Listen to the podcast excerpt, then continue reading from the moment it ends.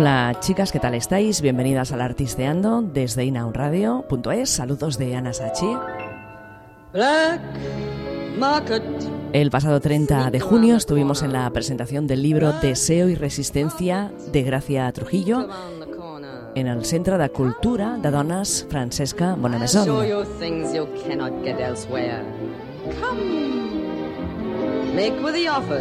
Una presentación en la que estuvo, como no, la autora del libro, Gracia Trujillo, Connie Dagas, de la editorial Galés, y yo misma, Ana Sachi, que leí un texto escrito para la ocasión por Isabel Frank. Gracia nos habló del porqué de su libro, qué es lo que podemos encontrar dentro del libro, cómo buscó la información, tarea que no le fue fácil nos habla de las entrevistas que mantuvo con algunas activistas. Cómo y dónde recopiló toda la información del movimiento LGTB. Y al final de la presentación, vosotras fuisteis las protagonistas con vuestras preguntas y vuestros comentarios.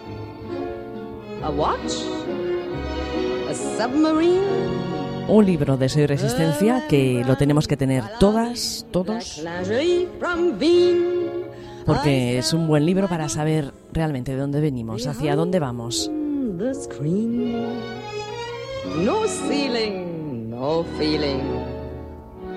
Deseo y Resistencia, 30 años de movilización lesbiana en el Estado español. Vamos a escuchar todo lo que pasó en la presentación del libro de Gracia Trujillo en la Bonamesón, en la ciudad de Barcelona. Hola, muy buenas tardes a todas, todas, todos. Bienvenidos eh, esta tarde al Centro de Dones Bonmesón. Quiero empezar agradeciendo al Centro Bonmesón eh, que nos acoja hoy aquí a la presentación de Deseo Resistencia de Gracia y Trujillo y en nombre de la editorial Legales, aparte de dar las gracias a la Bon Maison, queremos daros las gracias a todas vosotras, vosotros, para no ir repitiendo vosotras, vosotros, ya os hablo a todos en femenino, ¿vale? Así ya lo hacemos como más, más fácil. Muchas gracias a todas eh, por venir hoy en un día así un poco caluroso y aquí se está muchísimo mejor que fuera. Em, gracias a Ana Sachi, que tiene la gentileza de estar aquí. Tiene la gentileza de estar aquí para leer la intervención que tenía que ser de, Isabel Frank, que desafortunadamente no ha podido venir, al igual que em, Beatriz Preciado, que luego Gracia ya nos explicará el por qué ha habido este pequeño cambio en el programa hoy. Entonces yo os voy a presentar a Gracia, a Gracia Trujillo, después de darle las gracias también por darnos a la editorial Legales la oportunidad de presentar, eh, de editar este libro que, en fin, nosotros en la editorial pensamos que es un libro indispensable, necesario, imprescindible para, la, historia de España y sobre todo del lesbianismo en los últimos años. Entonces, eh, Gracia, Gracia Trujillo, yo voy a hacer una pequeña biografía, nació en Madrid en 1972, veo que todavía podemos decir la fecha, ¿no? Sí, sí. Bueno, cuando pasan los años a veces tenemos unas pocas dudas a la hora de decirlo o no. Es doctora en Sociología por la Universidad Autónoma de Madrid.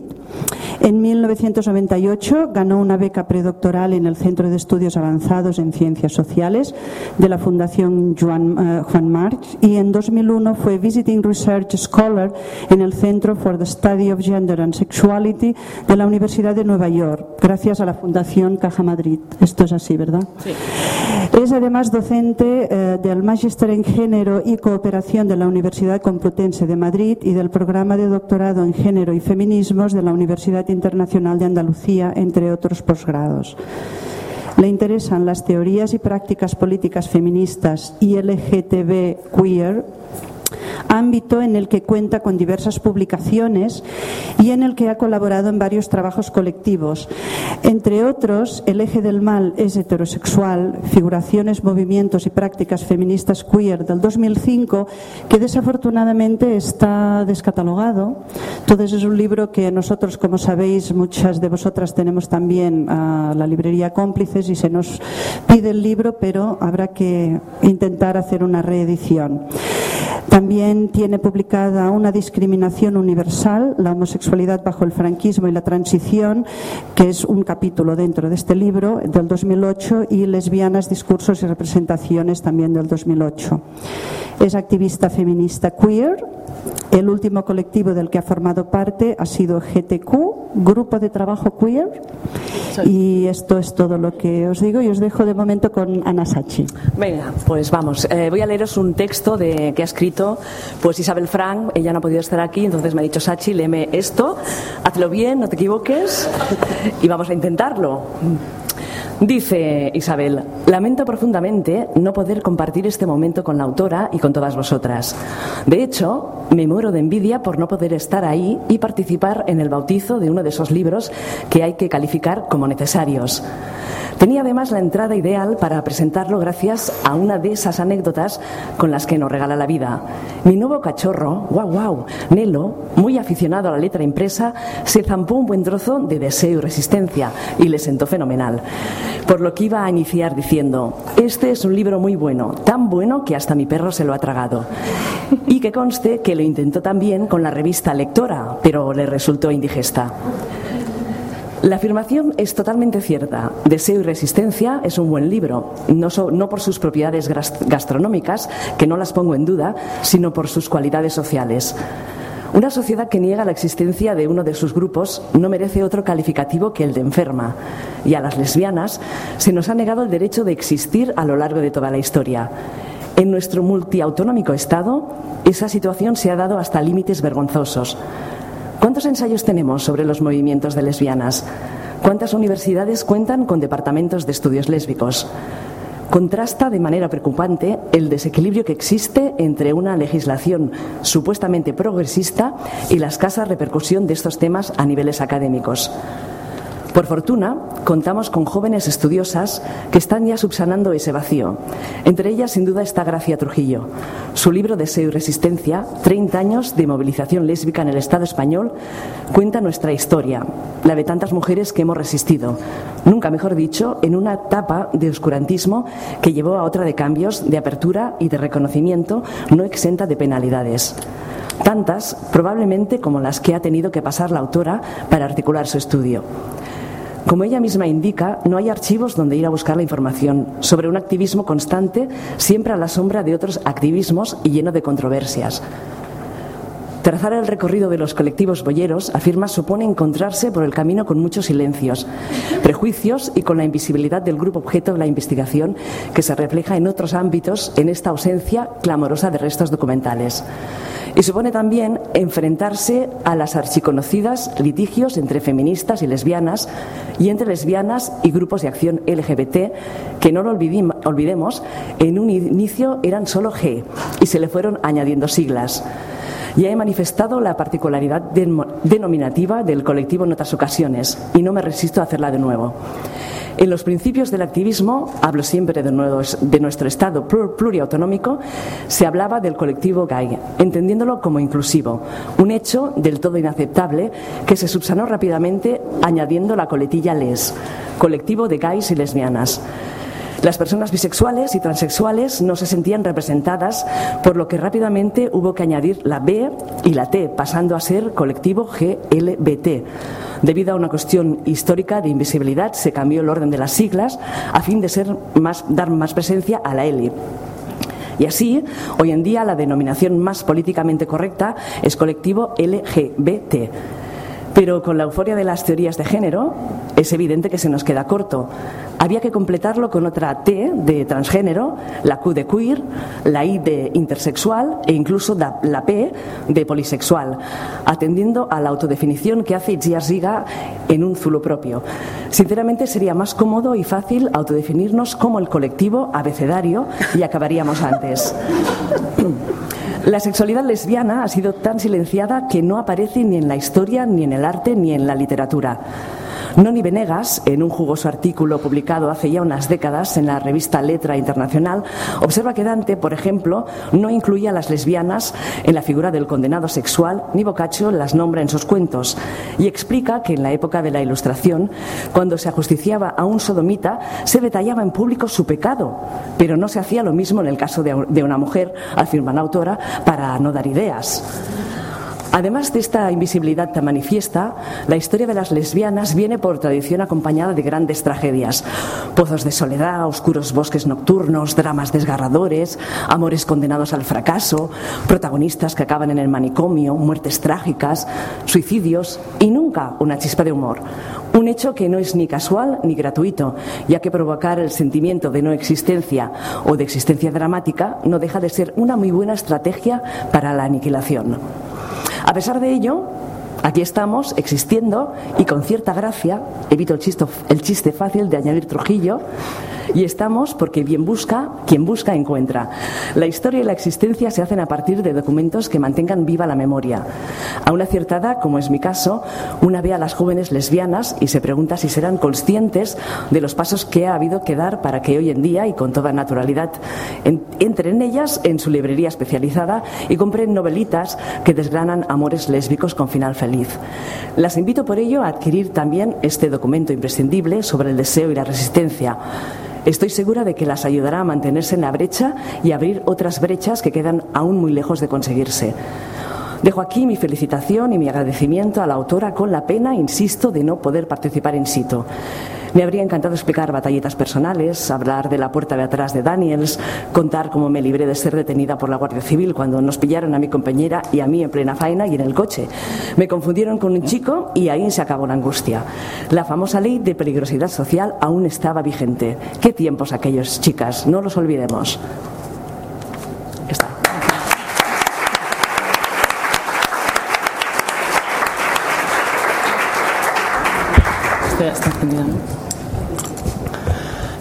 Bueno, pues hola a todas. Voy a empezar por agradecer a, a Connie y a Ana el estar aquí conmigo en la mesa esta tarde y explicaros, bueno, que, que Isabel finalmente... Esto suena mal, ¿no? A ver, yo estoy estoy muy cerca. Así es, así, vale explicaros que, bueno que Isabel finalmente no puede estar porque tiene un curso de escritura y entonces al final pues le coincidía. Ha estado ayer en Madrid que estuvimos presentando en Bercana Alicia en un mundo real. Entonces ya faltó el lunes al curso yo ya era un poco demasiado una pena realmente eh, pues eh, eh, lo pasó mal para decirme que no podía estar. ¿no? Y Beatriz, la verdad es que ha hecho el esfuerzo, eh, sabéis que vive en París, eh, de hacerlo coincidir con alguna conferencia o algún evento para estar aquí en Barcelona. Cambiamos la fecha porque se iba a haber hecho inicialmente a comienzos de junio y al final pues no ha podido ser. Y bueno, pues ya al fin, luchas así contra, contra cosas que ya están fuera de tu control y bueno, una pena. Y es una pena en realidad por algo que ha salido ahora que con el final de lo que leía Ana, que escribió Isabel. Y es que yo las invité a las dos, o esa era un poco mi idea, cuando Isabel hace la propuesta de que presentemos el libro aquí en Barcelona y hace la propuesta de la Bombesón. Sí, pita mucho esto. Sí, a ver, así. Y, y bueno, pues ya que estaba la propuesta en marcha, pensé, y me toca alejar, ¿no? A ver, aquí, ¿no? Así, así, así. Pues ya que estaba la propuesta en marcha, pensé a mí con quién me gustaría compartir este momento, pues con las dos. Y en realidad las dos, porque son mm, dos pedazos escritoras a las que admiro y porque son dos mundos, ¿no? Dos generaciones diferentes, dos eh, propuestas y me parecía que podía ser una tarde pues muy interesante, muy divertida, ¿no? Al final, pues bueno, no, no ha salido, y, pero tengo aquí a estas dos compañeras, así que estupendo, ¿no? Ya habrá otras ocasiones en las que juntarlas, eso espero. Bueno, eh, gracias a todas también, tengo que decir, por estar aquí esta tarde con el calor que hace y además viviendo en una ciudad que tiene playa. Yo, como soy de Madrid, no sé, viviendo en una ciudad con playa, mm, tendría que ser el super evento para que con este calor alguien me sacara de la playa. Así que. Eh, gracias de verdad por estar aquí, por haber elegido estar aquí no en la playa. ¿no? Bueno, yo os voy a dar algunas de las claves del libro, eh, os voy a contar un poco por qué escribí el libro, cómo hice el libro y, y qué cuenta, ¿no? un poco el corazón del libro. Y voy a acabar con unas reflexiones finales eh, sobre, bueno, pues cómo está o cómo yo veo ahora un poco eh, el panorama para que pasemos al debate que probablemente va a ser la parte más interesante, ¿no? Bueno, yo muchas veces he leído cuando la gente hace una película o escribe una novela o escribe un, eh, o hace un documental o escribe lo que sea, que alguien que esa persona dice, y luego lo ves en la prensa, ¿no? Pues hice la película que yo quería ver, ¿no? O escribí la novela que yo quería haber leído y no encontraba. Y es de esas cosas que lees y dices, bueno, sí, ¿no? Pero es que en realidad es verdad. O sea, cuando tú escribes un libro, estás escribiendo lo que tú quieres leer, ¿no? Y, probablemente la creación tiene esa parte egoísta total de, recreación casi del ego y de la cosa está narcisista y por qué no decirlo, ¿no? Pero en el caso de este libro, y no sé si publicaré otros en un futuro, pero desde luego este, que es el primero, eh, esa sensación de escribes lo que quieres leer eh, tenía una, un contenido más allá de simplemente una cosa individual y era que para mí me, me, parecía intolerable, y yo creo que la palabra es esa, ¿no? el que no tuviéramos este libro este digo un libro, varios libros, muchos libros sobre el movimiento boyero en el Estado español. ¿no? Y entonces, eh, esto de escribes lo que quieres leer es que realmente yo escribí el libro porque me harté de no encontrarlo en ninguna parte, en estas librerías especializadas de las que habla eh, Isabel Frank ¿no? y en otras muchas, claro. Eh, yo comienzo en el activismo a finales de los años 80 y, bueno, luego pues hago la carrera, tal, comienzo el doctorado y ahí en ese momento, a mediados de los años 90, ya se empiezan a publicar estudios sobre el movimiento que ahora llamamos LGTB, ¿no? Me acuerdo, por ejemplo, el libro Identidad y Diferencia, que tal vez os suene, que fue un libro pionero, ¿no? Y se empiezan también a publicar, empiezan a salir estudios sobre el movimiento feminista en el Estado español pero realmente las lesbianas no estamos por ninguna parte, ¿no? Y entonces van pasando los años, yo estoy militando en varios grupos, ¿no? Primero feministas, luego de lesbianas en la escalera Caracola, eh, luego de lesbianas queer, luego queer, feministas queer, trans, feministas queer, bueno, en fin, seguimos con nuestra vida eh, activista y realmente eh, yo estoy mientras tanto pues lanzándome a la aventura esta de, de, seguir investigando y de hacer una tesis doctoral y hay un momento que me parece pues eso, que es una pasada que no estemos trabajando sobre estos temas ¿no? y que la gente no pueda encontrarlos en las bibliotecas o en las librerías. Y de hecho también hubo un momento que, bueno, no solo que las lesbianas no estábamos en los libros sobre el movimiento LGTB o el movimiento gay en aquellos años, ¿no? Ni en el movimiento feminista, cuando estábamos, estábamos como mucho en notas a pie de página, ¿no? Y de hecho yo le dedico la rabia eh, de aquel momento y la que todavía me queda en, muchos casos de esto de las notas a pie de página, pues le dedico un epígrafe en el libro que titulo Ya es hora de salir de la nota a pie de página, porque yo me harté literalmente de que estábamos siempre en las notas a pie de página. Entonces, la nota a pie de página del estudio del libro de turno te decía pues estoy estudiando movimiento gay y la verdad es que me habría encantado estudiar las lesbianas, pero mm, no conozco ninguna y casi que vamos a dejar esto para que lo haga otra persona y tal. Esa era opción uno. Opción dos, estoy estudiando movimiento gay, no tengo recursos, típica justificación metodológica, ¿no? que es muy legítima, que esto, tú justificas y dices, tengo estos recursos, tengo este tiempo, y entonces me he concentrado en este sector del movimiento. Pero qué casualidad que es que nadie se concentraba nunca en nosotras, o sea, que esos pocos recursos que siempre tenemos en investigación no iban nunca a las bolleras. ¿no? Y ya hubo varias publicaciones que salieron que realmente ya me hicieron que la rabia subiera todavía más y me encendiera ya y dijera, se acabó.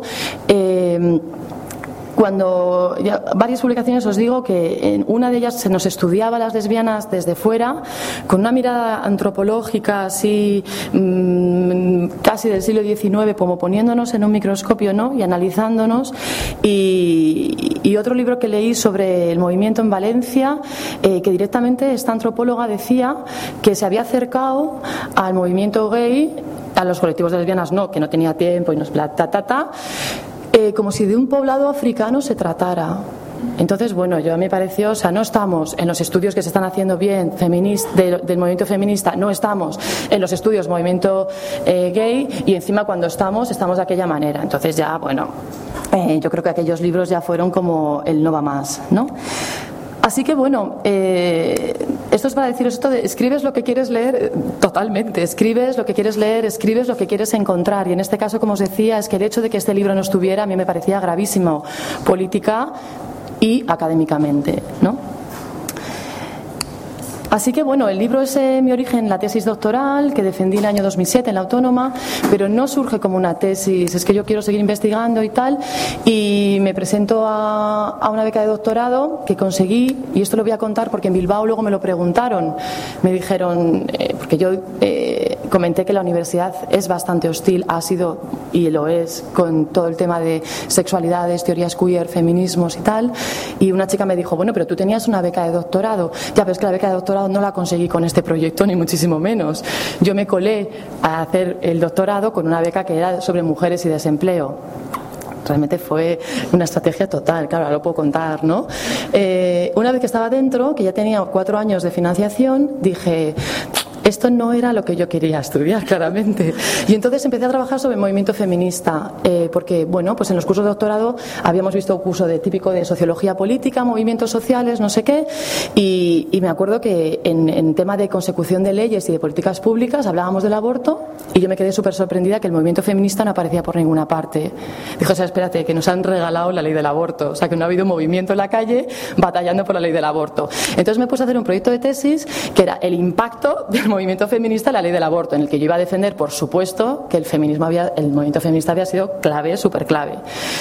Pero según avanzaba en el proyecto, que era más vendible, bastante más, que habría sido mucho menos costoso que este eh, y que me habría, habría tardado probablemente menos, y esto no lo digo por una cosa de, contaros aquí mi vida y sin más, se lo digo porque, eh, como ya os he, os he mencionado antes, eh, me ha costado mucho escribir este libro porque estamos con una universidad en Estado español, eso, muy hostil. Hay muchísimas barreras, muchísimas resistencias, cuando no, exclusiones y cuando no a la gente la ponen en la calle o la dejan sin terminar proyectos de tesis. Por supuesto con salvedades, luego si queréis hablamos de esto. En Barcelona yo creo que se están haciendo más cosas, hay ya más seminarios de estudios de género, sexualidades y tal, pero bueno, yo esta tesis la empecé en el 98, que no es hace tanto, y luego si queréis también me puedo explayar en mil anécdotas de mil batallas y mil aventuras que me han pasado. Pero bueno, ya os digo, mm, al hilo de hablar de, la universidad, no tanto como que yo os cuente aquí mi vida, ¿no?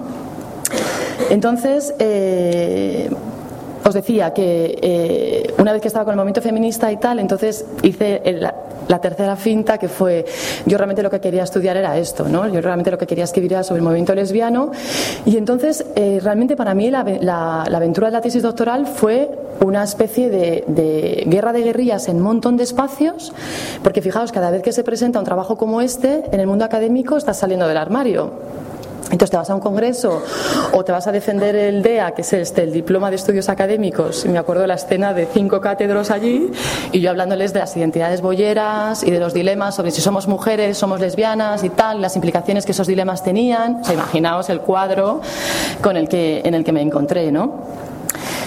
Pero bueno, eh, lo que quiero deciros es eso, que, que, el, proyecto, mm, al hilo de la pregunta hasta que me hicieron en Bilbao, que no lo conseguí con este, con este, con este tema y yo creo, y estoy 100% segura que con este tema no me lo habrían dado en aquel momento. Ahora y en determinados espacios tal vez, y ni siquiera en todos, yo creo, ¿eh? pero yo creo que no, eh, no habría ganado la beca con este proyecto, ni muchísimo menos, y menos en la institución privada que me la dio, ¿no? la Juan March. Bueno, eh, el final de mi tesis fue que mi director de tesis precisamente se, pues se acojonó vivo y casi me deja tirada y casi me echan de la fundación, porque ya cuando descubrieron el tema que yo estaba tratando, pues dijeron, pero bueno, o sea, una cosa era el feminismo y tal, y otra cosa es que esto es una cosa súper radical, y una bollera escribiendo sobre bolleras, o sea, ya vamos. Y de hecho, un compañero mío, eh, sociólogo también, que estaba haciendo una tesis en la misma institución sobre el movimiento gay, eh, bueno, gays, lesbianas transexuales, pues a este directamente le dijeron que de ese proyecto nada de nada. Y él tenía, continuó con una beca en Inglaterra, terminó de leer la tesis en Inglaterra y la Juan se, se, desentendió de su proyecto. Después venía yo con el movimiento de lesbianas, o sea, imaginaos, ¿no? Y yo lo que hice fue, visto el percal, pues eso lo que os digo es esta guerra de guerrillas total, lo que hice fue, eh, para que no me pararan, eh, pues cumplir todos los plazos y no dejarles ninguna excusa para que no poder defender, pese a mi director de tesis y pese a quien fuera ya, ¿no? Porque en todo caso la tesis había que defenderla en la universidad pública. Ya os digo de nuevo, ¿eh? Eh, esto lo, comento al hilo de, esta crítica que le hago a la universidad y a, la academia en la que trabajo. Yo soy profesora en la Universidad de Castilla-La Mancha. Eh, y yo creo que es un espacio que tenemos que seguir ocupando con K, que tenemos que seguir eh, fiscalizando y que tenemos que seguir metiéndole caña, porque es impresionante cómo está la universidad en nuestro querido Estado español. ¿eh? Estamos a años luz de un, países de nuestro entorno, no hace falta irse muy lejos, ¿eh? ni siquiera mencionar Estados Unidos, que es lo que siempre mencionamos. ¿no?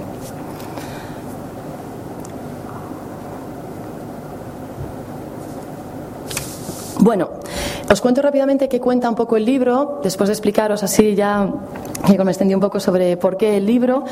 El cuento, eh, uy, el cuento, sí, el cuento este.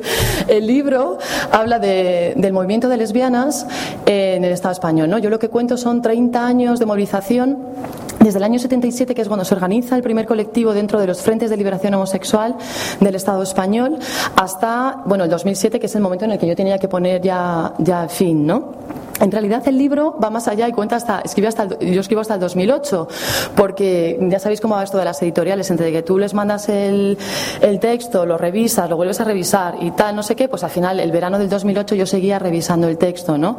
Entonces, eh, bueno, lo titulé 30 años porque en realidad era eso y la última parte la escribí solamente para el libro, no estaba en la tesis, esta última parte del por qué el movimiento LGTB eh, cambia la demanda de la ley de parejas de hecho al matrimonio cómo llegamos al matrimonio y dónde estamos ahora en esta era posmatrimonio. ¿no? Esa parte no estaba en la tesis porque para la tesis en realidad con 20 años me era suficiente. Ahora os explicaré un poco cuál es el nudo de lo que explico y la última parte, ya os digo, está, está en el libro. ¿no?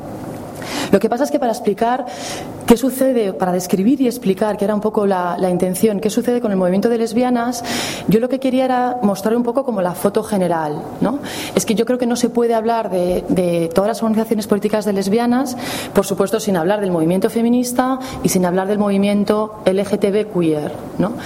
¿Por qué? Pues porque una razón que se nos puede pasar por la cabeza ya es que muchas de las activistas han militado en varios sitios a la vez o hemos militado en varios sitios a la vez. Entonces, rápidamente la, la cosa es que se nos estaría quedando coja la foto o nos faltaría una parte, ¿no? Si no contáramos qué pasaba mientras tanto con el movimiento feminista, porque muchas de ellas estaban o estábamos en el movimiento feminista. Y si no incluyéramos también el movimiento LGTB. Pero es que además, para lo bueno y para lo malo, como muchas sabéis, eh, nuestro movimiento, nuestra movilización, ha estado siempre a caballo, salvo excepciones que son excepciones de autonomía, que en realidad vienen con los grupos queer, eh, hemos estado siempre a caballo entre un movimiento y el otro. Y eso ha tenido sus más y sus menos. ¿no? Entonces el libro lo que hace es explicar, tirando un poco del hilo de las identidades, eh, explicar por qué la movilización ha sido así y no de otra manera, ¿no? Y por qué eh, en ese estar a caballo entre varios movimientos, por qué a veces nos hemos decantado, o el, la, la, mayor parte de los colectivos de lesbianas se han decantado por estar más del lado de las mujeres y del feminismo o del lado del movimiento LGTB queer, ¿no? Entonces, bueno, así para que me entendáis rápidamente, en los años 70 yo lo que hago en el libro es un análisis del discurso, es decir, de todas las, eh, todo lo que son las fuentes primarias de los colectivos, todos los panfletos, todos los documentos que escriben los fanzines, las actas de las reuniones, todo lo que cayó en mis manos, para ver cómo eso, en los años 70, en líneas generales, en líneas generales, hay un discurso que defiende que la prioridad política es la derogación de la ley de pluralidad y rehabilitación social, que sabéis que se deroga en el año 79, se ha puesto en marcha en el año 70, un año después de Stonewall, ni más ni menos, aquí estábamos con una ley represora total, y se deroga en el año 79. Entonces, los colectivos que empiezan a organizarse lo que defienden es Aquí la prioridad política es que no nos mmm, consideren peligrosos y peligrosas sociales, que no nos detengan en la calle solo por tener pintas raras, porque es lo que sucedía, y no nos metan en la cárcel. Entonces, los discursos de las, estas primeras organizaciones de lesbianas, que las primeras son las chicas de Valencia, luego las, las de Barcelona, pero bueno, con unos meses de diferencia, y luego empieza a haber eh, grupos de lesbianas en, todo el Estado español, lo que defienden es eso, es estamos del lado de los compañeros gays, porque como no heterosexuales es que nos pueden detener y meter en la cárcel, ¿no? Aunque se detuviera a pocas lesbianas, pero bueno, la represión iba también por otras partes, ¿no? La familia, la iglesia eh, y el Estado en general, ¿no? Pues eh, la, eh, la medicina, etcétera, ¿no? O sea que aunque no se nos detuviera a las lesbianas, pues bueno, ahí estaba el aparato represor en marcha. ¿no? En los años 80 es muy interesante ver cómo desde comienzos de la década lo que pasa es que cambia el discurso de las organizaciones. Y cambia el discurso de las organizaciones porque el movimiento feminista está en la calle, está pegando súper fuerte, los medios de comunicación le hacen de altavoz total, está en la prensa, sale muchísimo en la prensa y están las mujeres batallando los grandes, las grandes demandas. En el año 79 se consigue la despenalización de los anticonceptivos, en el 81 la ley del divorcio, en el 83 la ley del aborto. Entonces las lesbianas forman parte, pasan a formar parte del movimiento feminista. Y ahí el discurso es, si os, no os podéis ni imaginar eh, la cantidad de documentos que yo he visto con la frase de antes que nada somos mujeres que es la frase que se repite toda la década. Y está en revistas, está en panfletos, está en todas las producciones de los colectivos de feministas lesbianas o de lesbianas feministas, según se considerara cuál era la prioridad política. Por ejemplo, las, eh, las catalanas y las vascas se autodenominaron lesbianas feministas y era una manera de decir, estamos en la coordinadora estatal de organizaciones feministas del Estado español, pero nuestra prioridad es la lucha lesbiana dentro del feminismo. Por ejemplo, las de Madrid el colectivo de feministas lesbianas de Madrid se llamaban feministas lesbianas. Esto ahora nos puede parecer una cosa como de pues irá un poco igual, ¿no? Pues no da para nada igual. Y este debate a las activistas las trajo locas durante un montón de tiempo, si se iban a denominar de una manera o de otra. Y no solo las trajo locas, sino que supuso excisiones, vuelta a organizarse de colectivos, broncas personales, que sabéis esto de lo personal es político y lo político es personal, y vuelta a empezar. Bueno, pues eh, supuso hasta broncas personales, amistades rotas, porque, era, porque tú consideras por encima el feminismo que el lesbianismo. Y yo, como no estoy de acuerdo, chao, ¿no? Bueno, pues esto que nos sigue pasando, ¿no? Esto de las broncas personales, político-personales y tal, pues sucedía, por supuesto, entonces, ¿no? Pero bueno, aquí lo interesante está en que las lesbianas defienden que la lucha de las mujeres es prioritaria y en una cuestión más solidaria imposible, lo que hacen es movilizarse por las demandas de las mujeres. Y no es hasta el año 89 cuando se sientan y dicen, ¿y nuestras demandas cuáles eran entonces? Porque estamos aquí en la calle, nos estamos encadenando en el Congreso para conseguir la ley del aborto y tal y no sé qué, y se nos ha olvidado nosotras qué es lo que nos pasaba a nosotras. En el año 89, y esto contado por las propias activistas, eh, por Empar Pineda, Cristina Garayzábal, todas las lesbianas feministas que yo he entrevistado, son cosas que yo ya sabía, pero bueno, luego te cuentan ellas su batalla personal y es súper interesante escucharlas. Se sientan y dicen, ¿cuáles eran nuestras demandas? Y hacen la plataforma reivindicativa de los colectivos de lesbianas feministas, que tiene 12 puntos y que tiene que ver con la ley de parejas de hecho, con el tema de la eh, eh, discriminación en el mercado laboral, el tema de la educación sexual, etcétera. En el año 89, o sea que llevan como poco 10 añitos batallando por la lucha de las mujeres, la lucha feminista general. Y esto yo es algo que en lo que me detengo en el libro y, no solo como activista, sino bueno, cuando he escrito cosas y tal, siempre he metido mucha caña con este tema. Es que yo creo que hay una deuda histórica del movimiento feminista con los colectivos de lesbianas, que en algún momento se ha mencionado, pero yo creo que todavía no se ha reconocido como tal. Nos queda muchísimo por debatir en ese sentido, porque el movimiento, dentro del movimiento feminista también hubo momentitos de lesbofobia otros momentos, por supuesto, de solidaridad de las compañeras heterosexuales con las, con las lesbianas cuando había que salir a la calle a, hacer besadas y tal. Pero bueno, la relación digamos que ha sido conflictiva. ¿no? Y que no siempre ha sido muy fácil y que no se ha reconocido, y esta es mi opinión, y luego pues me encantaría escucharos, no se ha reconocido, yo creo, eh, realmente la labor que hicieron y que hemos hecho las lesbianas dentro del feminismo, ¿no? Que en general es que yo creo que podemos decir que seguimos siendo mayoría. Seguimos siendo mayoría dentro del movimiento feminista, o una gran parte, ¿no? Y es fantástico que sea así, además. Bueno, yo lo que hago en el libro es hacer este ejercicio de, rescate de la memoria política del movimiento, de las memorias políticas, un ejercicio de genealogía histórica, de rastrear, ¿no? de, mirar atrás y ver dónde están eh, esas huellas que podemos eh, buscar para, escribir nuestra propia historia, nuestras propias historias. ¿no? Yo creo que es fundamental hacerlo porque hoy en día que estamos en, esta cuasi vanguardia, y digo cuasi porque hay otros países que están bastante más avanzados, ¿no? De derechos de, pues para las mujeres y para las multitudes sexuales, como diría Beatriz Preciado. ¿no? A mí lo de minorías sexuales tampoco me, me gusta mucho, las multitudes sexuales mejor. Eh, hay mucha gente que se pregunta, pero ¿y, cómo es que España, el Estado español, hemos llegado a esta situación así, ¿no? Y, de repente, ¿no? Estamos ahí en la vanguardia de los derechos y tal, ¿no? Y es que las cosas no caen del cielo, ¿no? Como ya sabemos todas, ¿no? no y lo que yo digo en el libro, la idea central es, no nos han regalado absolutamente nada. ¿No? Esto, por supuesto, no es nada nuevo, ¿no?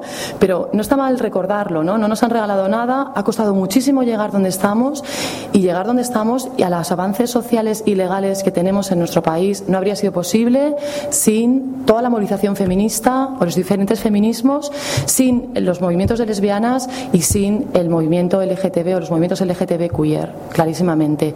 Probablemente los cambios habrían llegado o no, eso no sabemos, pero bastante más tarde si no hubiera habido toda esta gente o no hubiéramos estado en la calle, y yo digo en el libro 30 años como poco. Porque en realidad tendríamos que retrotraernos mucho más atrás, eh, no solo en los años de la transición, tendríamos que ir más atrás, a los años probablemente 20, 30, donde ya hay eh, pues eso, eh, inicios de, de organización y de lucha colectiva, ¿no? Incluso más atrás probablemente, siglo XIX, finales del siglo XIX, ¿no? que es algo que ya, ya se está comenzando a hacer, por ejemplo, en literatura. ¿no? Os voy a leer una cita que, con la que yo abro el libro porque me gusta mucho y la leo así en alguna presentación cuando me da así el punto y ahora me ha dado, eh, que es una cita de Paco Vidarte del libro Ética Marica, que no sé si conocéis, es un libro que yo si no lo habéis leído os recomiendo. Eh, bueno, Paco tristemente es un militante de la, de la, Radical Gay, murió hace un año, un año y medio con un linfoma asociado al, al VIH, eh, una cosa fulminante, ¿no? Y justo estaba ya enfermo cuando terminó de escribir este libro, yo creo que es, que es fundamental, ¿no? Os leo una cita que me gustó mucho, como muchas otras partes del libro, que recojo aquí al comienzo, y decía Paco, que no nos han regalado nada, joder. Nos gusten o no, sirvan para mucho o para poco, las iniciativas legislativas que se han conseguido las han conseguido todas las maricas, bollos y trans de nuestra historia. Cada grupo, cada colectivo, cada panfleto, cada cartel, cada graffiti, cada acción, cada performance, cada línea escrita. No es un triunfo de uno, ni de dos, ni de tres en un despacho. Es el fruto de una multitud de bollos, maris y trans que llevan luchando toda la vida desde hace medio siglo como poco. Y yo creo que es un párrafo que, resume muy bien esta idea, ¿no? De que no nos vengan a contar batallas de lo majo que es Zapatero, ¿no? Eh, o lo majo que es el gobierno de Zapatero, eh, que, bueno, que, sí, que desde, luego hemos estado en una coyuntura política favorable estos últimos años, pero que no se habrían conseguido los derechos que hemos conseguido claramente sin, sin toda la movilización, la batalla colectiva detrás, ¿no? Bueno,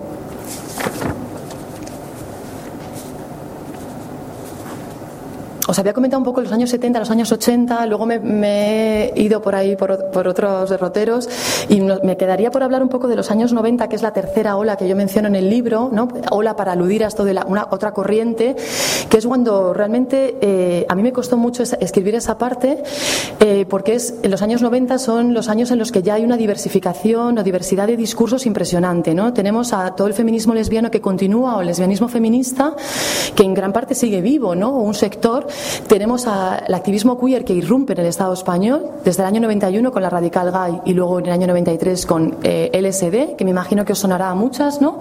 Un grupo este que se llamaba Lesbianas sin duda, Lesbianas saliendo domingos, Lesbianas sudando deseo en Madrid. Es el primer grupo que se define como grupo de lesbianas queer, ¿no? Y al mismo tiempo tenemos todos los colectivos que en aquel momento nosotras llamábamos los colectivos mixtos de gays, porque realmente eran mixtos de gays, porque a lo mejor había una lesbiana que en, aquellos años me acuerdo que era Mili, ¿no? O luego aparecía otra, pero como no les dejaban espacio, no tenían ningún peso ni en los discursos, ni en la organización, ni en nada, pues las chicas se largaban, claro, ¿no? Y entonces hasta realmente, hasta finales de los años 90, eh, era un poco la historia esta de poner una lesbiana en tu colectivo, así ponemos lo de la L, pero, pero poco más, ¿no? Y el caso es que están eh, conviviendo todas estas corrientes y es muy interesante, ¿no? Porque son corrientes que, como sabéis, tienen discursos ideológicos diferentes, no tiene nada que ver LSD con COGAM o con la coordinadora gay lesbiana o con, eh, no sé, el colectivo Lambda de Valencia, ¿no?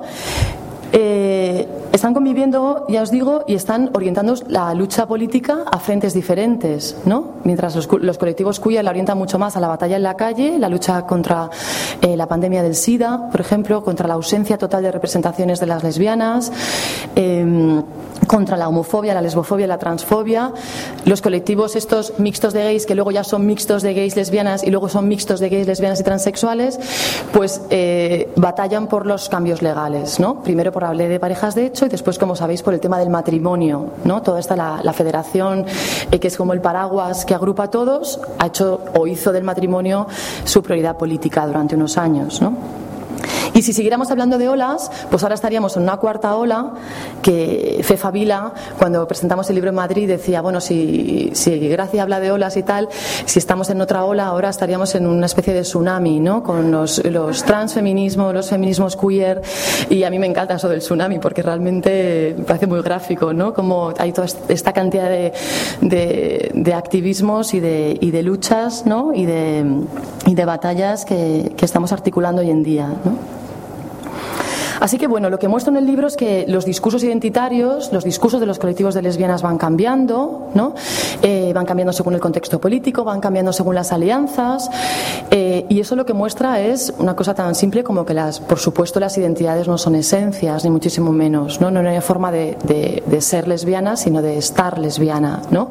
Y igual que en los años 70 las chicas decían, no, no, antes que nada somos parte de, esta, de estos peligrosos sociales, en los años 80 somos sobre todo mujeres, o este es el discurso principal, en los años 90 ya tenemos esta diversidad de discursos, ¿no? Entonces, eso no son esencias, son productos maleables y muchas veces son incluso utilizables o los utilizamos como estrategias políticas, ¿no? Y salimos a la calle y decimos, somos lesbianas o somos trans o somos putas o somos migrantes, ¿no? Es decir, utilizamos las identidades, eh, eso, eh, como estrategias, al tiempo que les hacemos esa crítica, por supuesto, de cómo las estamos construyendo, ¿no? Fijaos que desde todos lo, lo que son los lesbianismos, feminismos queer o transfeminismos queer, se está haciendo toda esta crítica, bueno, cuidado que las identidades no nos supongan ¿no? Sino armas políticas. ¿no? y que sean, por supuesto, inclusivas. Esto se lleva planteando desde, desde comienzos de los años 90 con las chicas del SD tenían ya este discurso. ¿no? Bueno, os cuento unas notas así sobre el cómo hice el libro, porque creo que, es interesante la, reflexión por la, cuestión política que tiene detrás también. Y es que una vez que te lanzas a escribir algo así, lo primero con lo que te enfrentas es eso, como, ha mencionado Ana en esto que ha leído de Isabel Frank, eh, es que no hay archivos donde ir a buscar la información.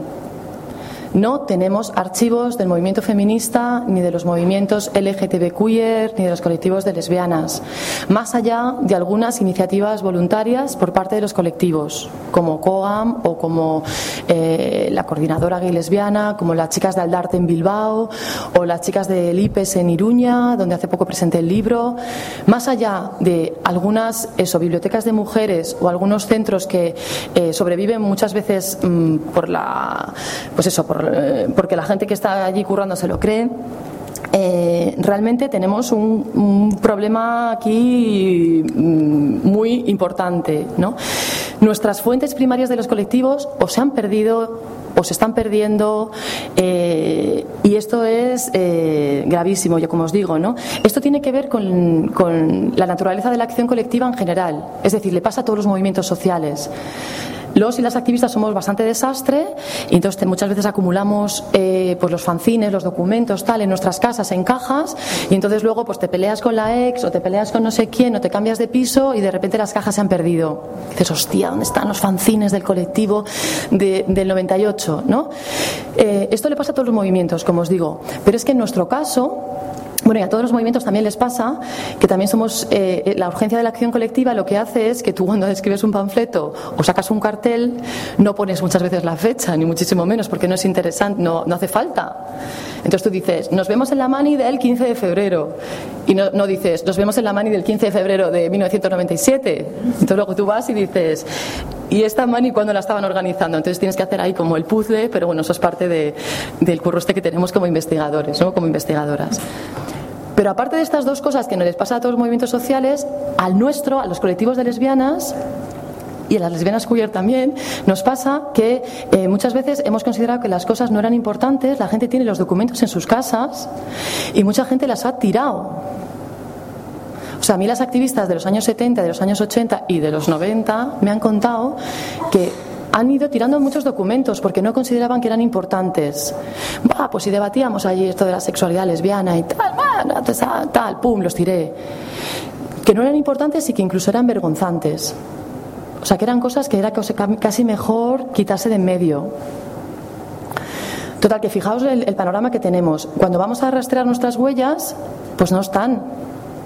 No están. ¿Dónde están los documentos? Pues me imagino que os está sonando mucho lo que os estoy contando, ¿no? Y aquí quien más, quien menos tiene carteles y tiene fanzines y tiene noticias de prensa que ha ido recopilando en su casa. Pero es que no tienen que estar en nuestras casas. Yo tengo en mi casa cosas que digo, ¿pero esto qué hace aquí? que cualquier día tenemos un, fuego, no sé qué, o, se me, en una mudanza, que ahora, me tengo que mudar, por ejemplo, se me pierden las cosas, ¿no? Eh, y esto, como os digo, eh, pues tenemos que estar atentas, ¿no? Claro, ahora la cuestión es dónde llevamos los documentos si no tenemos esos archivos. Y también atención con qué pasa con todo el tema digital, ¿no? Ahora mismo nos movemos muchísimo por Internet, llevamos muchísimos años funcionando por Internet y todos esos documentos, eh, tienes un virus en el ordenador y se perdieron también casos de dónde los llevamos, dónde los recopilamos para que luego sean de uso y de consulta colectiva. Y es que en el caso de nuestros movimientos es que tenemos que estar súper atentas a esto, porque es que luego vienen y nos cuentan la batalla como no es como os decía yo al comienzo, ¿no?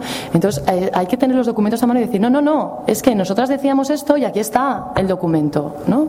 O hacíamos esto ya en aquel entonces, o mira, estos debates ya los teníamos en aquel entonces y aquí están los, los panfletos o lo que sea, ¿no?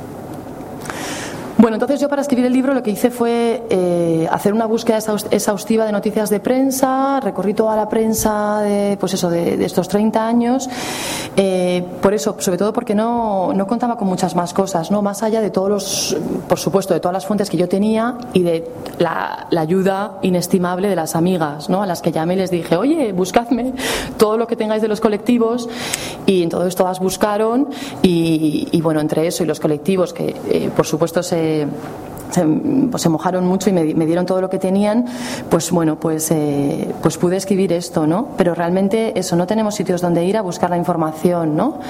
Y decir, bueno, eh, me, vas a sacar la caja de la 12 a la 15 y me la, me la, voy a poner en la mesa, voy a fotocopiar y me voy a ir a casa. no existe un sitio donde ir y que te saquen las cajas del archivo, ¿no? Bueno, y eso también os lo comentaba porque eh, yo hice un conjunto de entrevistas en profundidad, ¿no?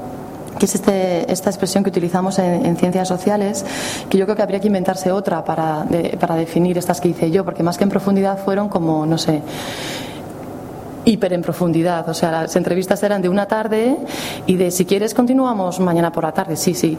Otra tarde y no, si quieres me llamas y, es que esto tenía que ver también con que muchas activistas no habían sido entrevistadas antes parece mentira, pero la gente escribe sobre el movimiento feminista y sobre el movimiento gay y las activistas lesbianas es como, bueno, ya pueden llevar batallando no se sabe cuánto que casi que podemos pasar sin ellas, menos en Parpineda y alguna más, las, a las que yo entrevisto en el libro, no les ha habido nunca nadie a preguntar nada.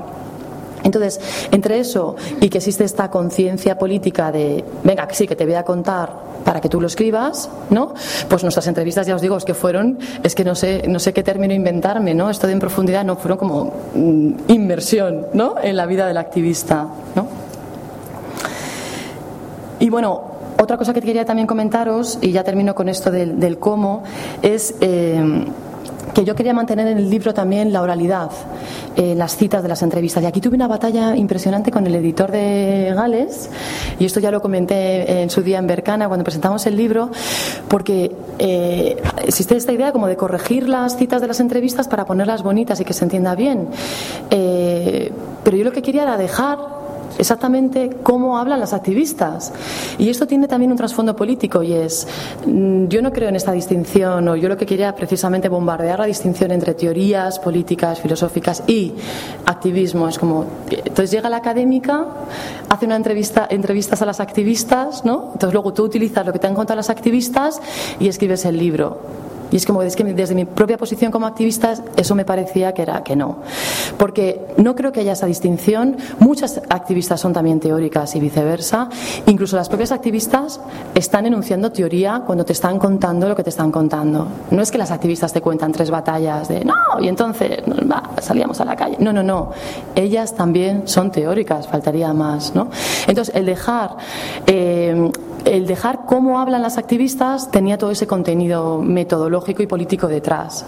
¿no? De, romper la barrera entre yo soy la teórica eh, y vengo aquí a poner las citas de las activistas que, que nos cuentan las batallas. Yo creo que eso, eh, vamos, a mí no, por supuesto no me convence para nada. ¿no? Entonces a mí me gusta que se les oiga hablar a las activistas en el libro. Y de hecho yo creo que es una parte muy bonita leer las citas, igual que introduje un montón de documentos gráficos, de carteles, de mm, fotos de, manis, de panfletos y tal, que están en el libro, con esa idea de que el propio libro fuera un archivo en sí mismo. ¿no? ya que se nos están perdiendo los documentos, ya que es muy difícil buscarlos y tal, bueno, pues por lo menos los que están en el libro, pues ya contamos con ellos. Pues la misma idea era la de, la de dejar hablar a las activistas ¿no? y ver cómo además no hablan igual. No habla igual una Emparpineda que una Fefa Vila, que Mónica Redondo o que Ricardo Llamas.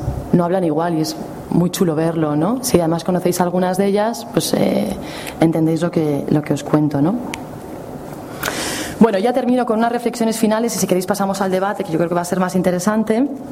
Y ese, bueno, esto que os comentaba de que eh, mi intención en el libro era hacer este ejercicio de genealogía, de nuestra genealogía o de, o de escribir nuestra, nuestra historia, ¿no? Eh, desde el activismo y para el activismo. Yo eso lo tenía súper claro desde el principio, ¿no? Eh, era un libro que yo pretendí desde el comienzo que no fuera un rollo de tesis de estas que luego dejas en una estantería, ni muchísimo menos, ¿no? Ya que vas a invertir unos años, hombre, pues, pues que luego se pueda leer algo, ¿no? Porque es que si no. pero que, que, que, lo escribí en todo momento pensando en bueno, pues que no fuera un rollo para leerlo y que, y que la gente lo pudiera leer si quiere, ¿no? Y que, y que incluso se, pudiera ver, ¿no? Y mucha gente que lo está leyendo pues me dice, jo, está fenomenal cuando cuentas la historia de cuando teníamos aquel, mm, yo que sé, aquel colectivo y no sé qué, porque es que es verdad que nunca lo hemos escrito, tal, o sea, todas esas, esas reflexiones que estoy recibiendo, pues pues son, están muy bien, ¿no? porque iba en, iba en esa línea la idea del libro. ¿no? Y bueno, eh, la idea del libro es esa, la, eh, un poco un antídoto contra la desmemoria y también un, una llamada de atención contra cierta autocomplacencia que nos puede invadir en estos tiempos que corren, ¿no? Yo creo que muchas de las que estamos aquí, eh, pues no, ¿no? Porque tenemos esta conciencia de anda que no nos queda, pero bueno, en este momento postmatrimonio es verdad que sí que vivimos en este, esta coyuntura un poco mmm, tramposa, podríamos llamar, ¿no? El otro día que estuve presentando el libro en Gijón, me hicieron una entrevista en la radio y me decía la, locutora, bueno, pero en este momento de equiparación de derechos, sí, ya tenéis los derechos, ¿no?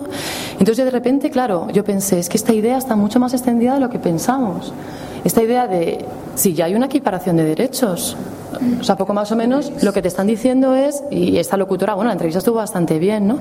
Pero la idea es, entonces, ¿y ya cuál es el problema entonces? Y es como... No, nada, nada, nos podemos casar, ya está todo súper controlado, ¿no? Ya no, ya no nos sucede nada, ¿no? Entonces, bueno, eh, yo mm, he escrito aquí algunas cosas de las que nos siguen sucediendo, ¿no? En, esta, eh, en este escenario para mí cuasi esquizofrénico entre los avances legales que tenemos y la realidad social que vivimos. ¿no? Así que te puedes casar, pero hay gente que se casa y luego no sale del armario en sus curros. Interesante, aunque solo sea para irte 15 días de vacaciones, lo que sea por lo que yo me casara. La gente no sale del armario y es como, entonces eso, mmm, vamos, no hace falta ser sociólogo o socióloga para, para, darse cuenta que es una barra basada, ¿no? Que ahí hay un salto clarísimo, ¿no? Entre la realidad y la ley, ¿no? O el avance legal. Fijaos que nos, nos quedan además muchas cosas por, por atajar de la propia ley, porque eh, me refiero al matrimonio en este caso, ¿no? Todavía está pendiente que dos mujeres puedan inscribir a un hijo o a una hija en el registro civil sin tener que casarse cosa que tú puedes hacer siendo heterosexual. ¿Y por qué me tengo que casar yo si quiero inscribir a, un hijo o una hija siendo lesbiana? ¿no? No tenemos una ley de parejas de hecho a nivel estatal, tenemos leyes de parejas de hecho en las diferentes comunidades, más o menos progresistas, más o menos limitadas. No hay una ley de parejas de hecho que sea progresista, interesante a nivel estatal. Vivimos en una especie de isla legal, fijaos lo que pasa con las adopciones, ¿no? Tú quieres adoptar una niña china, y entonces mm, unas amigas gallegas, por ejemplo, otro día me contaban que tuvieron que ir al consulado de Vigo eh, consulado chino y firmar un papel en el que decían que no son homosexuales, que ella, la que adopta a título individual, no es homosexual. Entonces, claro, ¿qué haces? ¿Firmas? ¿No firmas? Es que a mí esa firma, claro, me costaría tanto que yo creo que casi me quedaría sin la adopción, pero luego estas chicas, pues bueno, pues querían adoptar, ¿no? Estas cosas siguen sucediendo, ¿no? Bueno, luego, por supuesto, tenemos las limitaciones eh, gravísimas de la ley de identidad de género, ¿no? Eh, me refiero a la patologización de las identidades trans, ¿no? Esto de que a los trans y las trans se les considere enfermos y enfermas y eso les dé luz verde para el tratamiento de la sanidad pública es, eh, bueno, es una cuestión gravísima políticamente también, claro, y socialmente hablando, ¿no? Se les sigue considerando enfermos y enfermas, ¿no? Eh, la cuestión de la educación. Yo que trabajo en, en, la docencia es impresionante, ¿no? No tenemos, eh, a nivel de universidad, no hay todavía grados de estudios de género, sexualidades y tal, y no hay una educación sexual en las aulas de secundaria ni en primaria. La LOE habla de la educación sexual en las aulas, pero bueno, llega de aquella manera, como ya sabéis, ¿no? Y luego tenemos la asignatura de Educación para la Ciudadanía, que cuando no la boicotean, eh, pues mm, ya la hemos convertido en un tiempo récord en una María total, ¿no? Esa es nuestra educación sexual en las aulas. Luego tenemos todo el tema de las agresiones. Eh, esto no se lo dije a la locutora, eso se me olvidó, pero eh, precisamente en Gijón me comentaban el sábado, ahora que tienen varios casos pendientes, uno de los que llevan ahora mismo es una agresión a una chica trans y otro a una pareja de chicas que iban por la calle y les agredió un grupo de, chicos y chicas jovencitos eh, que resulta que una de ellas es hija ni más ni menos que del fiscal de menores de Asturias y otro chavalito de estos tan majos que va agrediendo a una pareja de bolleras, pues también tiene que ver con, está relacionada eh, su familia con el tribunal que les va a juzgar. O sea, vamos, una joya de, grupo y una joya toda la historia, ¿no? Y lo que me comentaban, y bueno, que ya sabéis, ¿no? Esto no pasa solo en Asturias, en, general, estos casos suelen quedar en una cosa de, faltas. Pagas una multa y ya está. Es súper difícil que se considere un delito. Y es muy difícil porque muchas veces el tema del agravante por homofobia, lesbofobia, transfobia es que es súper complicado, ¿no? Y por ejemplo, estas chicas nos contaban el otro día que, claro, pues van a la comisaría, ponen la denuncia y con los nervios y no sé qué firman y cuando salen de la comisaría dicen, Juan, nos la han colado porque en ningún momento de la denuncia pone que, éramos una, que somos una pareja de tías. Entonces, bueno, eh, estas cosas suceden, ¿no? Luego sucede el tema de la ausencia clamorosa o precariedad de las campañas de prevención del SIDA, la ausencia eh, clamorosa de campañas o de estudios sobre la salud sexual de las lesbianas, todavía hoy y las batallas que podíamos contar aquí muchas, ¿no? De cuando vamos al ginecólogo o a la ginecóloga, ¿no? Y no tienen ni idea muchas veces, o de unas barrabasadas. Hace poco una amiga lesbiana ha ido al ginecólogo en Madrid, a la Seguridad Social, y le ha dicho, ah, pero que eres lesbiana, en un momento de la consulta. Pero entonces tú no te tienes que hacer nada, ni una citología, ni una mamografía, nada, chica, tú de paseo, ya está, ¿no? Bueno, eh, y y nada, algunas cosas que, más que tengo por aquí apuntadas más y otras que me imagino que podemos comentar ahora, ¿no? Las distancias que todavía entre vivir en una gran ciudad, vivir en una ciudad mediana, vivir en un pueblo, ¿no? A la hora de ser marica, bollera, trans, intersexual, transgénero, etcétera, ¿no? Eh, y bueno, lo que os comentaba también del tema de la hostilidad de la universidad, que yo creo que, todavía mm, tenemos unos niveles bastante, bastante llamativos, ¿no?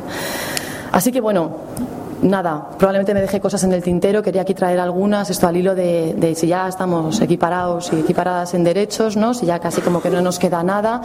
Bueno, pues nos queda mucho por batallar y yo creo que no está de más conocer nuestra propia historia y con esto ya, ya termino, ¿no? Para que, para que no, eso, no nos cuenten batallas, como decía al comienzo, ¿no? Y para que no nos escriban nuestra propia andadura y para, para autorrecordarnos, bueno, pues eh, todo lo que hemos batallado ya o han batallado otras mujeres y, otras eh, multitudes sexuales ya, ¿no?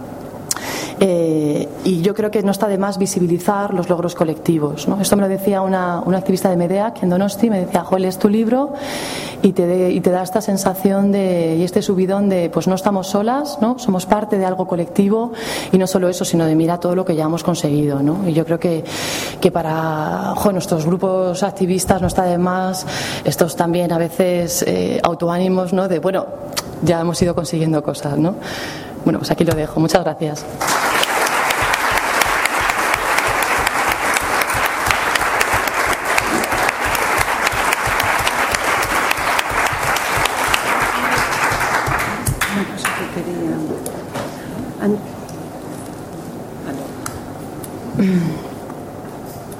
No sé esto. ¿Quieres este? No, Sí, solo sí. quiero decir. No, no, coge, coge. Solo quería decir, además, eh, que mm, yo soy la editora del libro, pero esto que voy a decir, y os lo digo sinceramente, no es para vender más o menos libros, que también quiero, ¿eh? Pero lo que también, que, quizás eh, no se ha comentado mucho, pero es importante este libro también para comprender los orígenes y lo que significa la palabra queer y ser queer, porque aquí hay todavía mucha gente, yo no sé en Madrid, pero aquí en Barcelona mucha gente nos pregunta, es que queer, es que no entiendo, es que tal. Entonces no sabes a veces muy bien cómo explicar.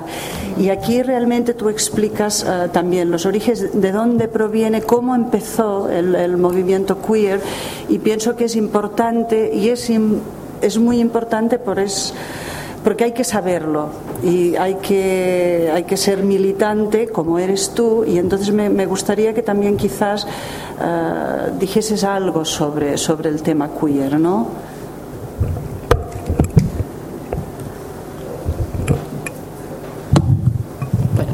Pues mientras os animáis a preguntar, le contesto. Eh, sí, la verdad es que, que a mí me interesaba mucho en el libro explicar cómo surge el activismo, los activismos queer en el Estado español, porque yo creo que esa es una parte eh, que no se ha escrito tanto, ¿no?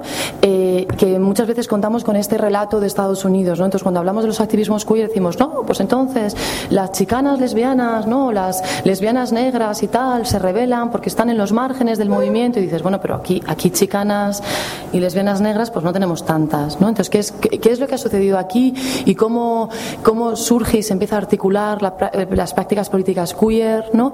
Que muchas de las activistas eh, que se autodenominan queer a comienzos de los años 90 vienen de los colectivos de feministas lesbianas, vienen del feminismo y es muy interesante ver cómo lo queer es, es una autocrítica dentro del movimiento feminista, ¿no? El decir, hello, que ya mm, nos toca a las lesbianas, ¿no? Contarnos a nosotras mismas, ya nos toca batallar por nuestras propias cuestiones y lo- el activismo queer en el Estado español surge en gran parte por el hartazgo total de las activistas bolleras con el movimiento feminista y también surge contra eh, el tema de la estigmatización total de maricas y bolleras, sobre todo maricas, con el tema del SIDA. O sea que mientras está la radical gay en la calle haciendo todas estas acciones de mancharse las manos de sangre, de, llenar eh, las fuentes de, mm, pintura roja ¿no? y hacer todas estas, eh, eh, mm, acciones espectaculares con el tema de, la denuncia de, la desidia total de las instituciones con el tema del SIDA, las lesbianas están diciendo, bueno, vamos a empezar a contarnos nosotras. ¿no? Y entonces las chicas del SD, por ejemplo, ya en el año 93 empiezan a hacerse fotos ellas mismas ¿no? Los cuerpos lesbianos, empiezan a hablar desde el cuerpo lesbiano y del cuerpo lesbiano, ¿no? empiezan a decir, oye, que es que nos podemos contagiar de SIDA. Pues a lo mejor es un porcentaje pequeño, pero y no solo del SIDA, sino de mil otras cosas más. ¿no? Eh, y entonces ahí, desde ahí arranca eh, los activismos queer, ¿no? Y esta, esta idea de que hay que hacer lucha interseccional eh, y, que, y que estamos de- desde los márgenes de los movimientos, ¿no?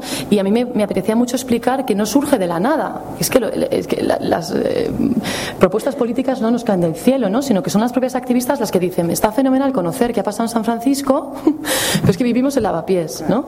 Y en Lavapiés la batalla que tenemos, yo me acuerdo aquellos años, es vamos al centro social de turno ocupado y resulta que van y violan a una chica, o van y nos miran a las bolleras de aquella manera, ¿no? O estamos en una reunión de nuestro colectivo feminista y estamos ya un poco hartas del rollo de que no se nos hable nunca de las lesbianas, de toda esa rabia, de todo ese, mm, eh, ese hartazgo, es desde donde arrancan los activismos queer. Y bueno, quería comentar también el libro del eje del mal, es heterosexual, figuraciones, movimientos y prácticas feministas queer que editamos eh, cuando estábamos en el grupo de trabajo queer, el año 2005. En realidad es un libro, bueno, ha estado en las librerías y tal, pero es un libro en el que nosotros cedimos los derechos, es un libro que tiene copyleft. Entonces, en este momento que no traficantes probablemente, pues bueno, eh, ahí se quedó la cosa. De hecho, una cosa graciosa que es que nos pidieron desde Venezuela hace poco eh, una reedición y se van a mandar 3.000 ejemplares a Venezuela.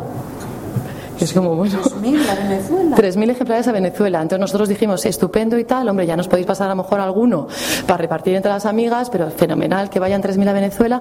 Pero bueno, que mientras no se hace otra edición en papel, eh, podéis disponer del libro en internet. Vosotros ponéis El eje del mal heterosexual, es un libro que es copyleft y está el PDF ahí. Entonces, eh, bueno, es de esos libros maravillosos que además puedes poner las bibliografías de los cursos y tal sin, sin caer en que luego te demanden o, o algo así, ¿no? Así que podéis podéis disponer de él. Y bueno, como tengo aquí al editor al lado, pues también voy a decir que es fundamental que existan editoriales como Egales, ¿no? que están publicando estos libros desde hace años y, yo creo que, también hay, tenemos que apoyarles, ¿no? porque realmente... Podríamos vender 3.000 ejemplares. bueno, es que ya... sería, vamos, para tirar cohetes.